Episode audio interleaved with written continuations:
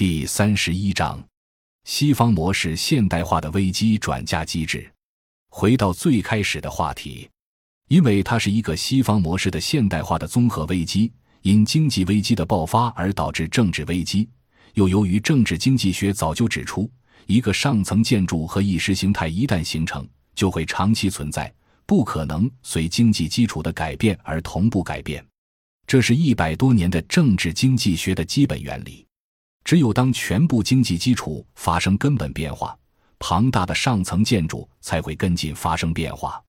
请问西班牙的经济基础是否发生了根本变化？如果没有，那么西班牙的上层建筑根本不可能发生变化。无论谁上台，都会维持现在的经济基础和上层建筑，危机会延续下去。一、美国的危机转嫁靠印钞、军事强权和话语强权。可以单独解决问题的国家只有一个，就是美国。它靠不断的印钞转嫁成本，增加的货币量上哪儿去了？他们到了原材料、能源和粮食市场上，导致全球粮食价格、原材料价格、石油价格全面上涨。谁最后承载了增发货币的代价呢？大量进口原材料和能源的国家承载了这个代价。因此，美国成功的转嫁了成本，于是就出现了像中国这样的制造业国家。因为要大量进口原材料，于是 PPI 价格上涨，然后就是 CPI 上涨。所以，中国现在的一个大问题就是进口通胀。于是，我们自己作为经济研究的学者进行测算，发现中国现在的 CPI 指数中有超过一半以上的因素来源于进口。今天世界上很多人在对之讨论，但如果没有对这个基本关系的了解，很难将其认识清楚。今天美国的主要敌人不是中国，而是拥有石油主权的国家，比如委内瑞拉。原本委内瑞拉的石油由外国公司控制，三十四的石油资源被美国为首的跨国公司控制，这是二十世纪六七十年代通过 CIA 军事手段干出来的。那时没有民主可言，但到了查韦斯通过军事政变发动民众收回了石油资源控制权，这时就出问题了。因为拥有石油主权的国家拥有了对冲关系，这个对冲关系非常重要。意思是，你增发货币导致石油价格上涨，如果这个石油是你控制的，那就意味着你把增发货币导致的石油收益上涨也拿走了，成了两头挣钱。这是美国对大多数国家占有收益的手段，成就了自己世界一哥的地位。但现在委内瑞拉把这个对冲关系收到自己手里了，所以就成了美国的敌人。同理，尽管普京是通过选举上台的，依然是美国敌人，因为普京也是用各种手段把石油收回国有。由于美国失业率依然很高，美国的贫困人口不得温饱。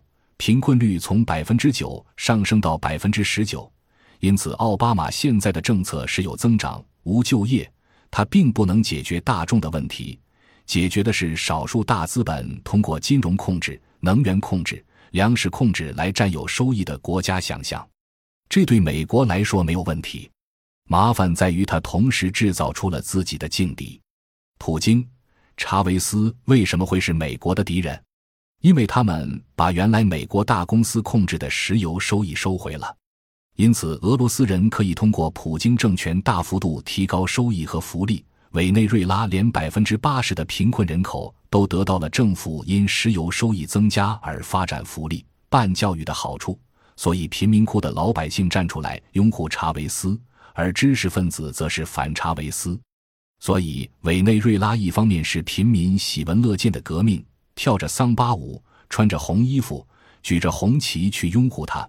另一方面，百分之九十以上的知识分子、大学教师、媒体反查韦斯。你如果去接触大学教师、知识分子，他们会说查韦斯是反民主、独裁者。这套话语谁给他的？美国。美国用他的软实力影响委内瑞拉和俄罗斯。俄罗斯的自由主义政党也是这样的。高呼自由主义口号，但是百分之六十的俄罗斯大众拥护的是把石油主权收归国有、向大众增加福利的普京。伊拉克的萨达姆为什么要被干掉？因为他拒绝用美元。普京和扎维斯还是用美元结算的，还不是美国最彻底的敌人。最彻底的敌人是萨达姆、侯赛因和金正恩。这两个国家领导人都拒绝用美元做出口结算。现在中国成为美国敌人的条件上升了，因为中国开始越来越多地与周边国家签双边协定。咱们不用美元了，我进口你的，你用我的货币。这个变化很大，在美元虚涨的庞大泡沫上捅了一下。所以，真正成为美国死敌的是那些拒绝使用美元结算并具有对冲能力的国家。若从这个角度看，利比亚的卡扎菲、伊拉克的萨达姆，这两个人都必须死。美元增发，相当大程度上要靠石油对冲。萨达姆不用美元，用欧元来结算石油出口，于是美国人出兵打伊拉克。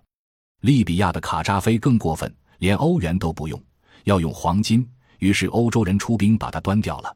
你连对冲货币增发都拒绝。就意味着，当我作为欧元区国家增发欧元支撑欧洲共同基金来解救我的财政困难时，你连我的这个能力都要毁掉。你卡扎菲一定是恶魔，于是你就只能死。欧洲人出兵，美国人乐得说这是你们欧洲人的事，我就不出兵。所以干掉卡扎菲的是欧洲人。国内媒体很少介绍的是，卡扎菲通过军事政变上台，强力把利比亚的石油资源都收归国有。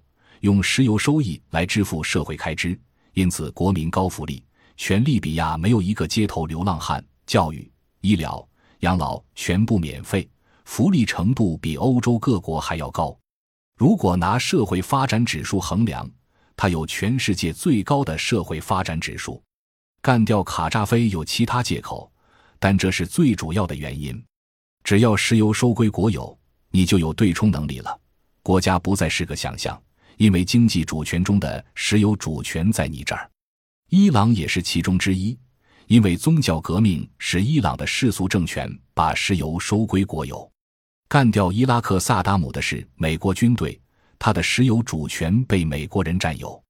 干掉卡扎菲的是欧洲军队，先开始动手的是法国，所以法国占有利比亚百分之三十四的石油主权，剩下的二十三归了其他的战胜国。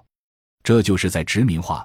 根本不意味着什么正义，只是重新控制别国的石油资源。所以，许多西方人高呼着，这根本就是石油战争，而不是什么人道主义。我不会去争论，只是提供一点信息，有助于丰富你的理解。我并不坚持，因为这些信息在媒体上根本看不到。不会有人告诉你，这个世界上发生的经济关系是这种对冲的关系。感谢您的收听。本集已经播讲完毕，喜欢请订阅专辑，关注主播主页，更多精彩内容等着你。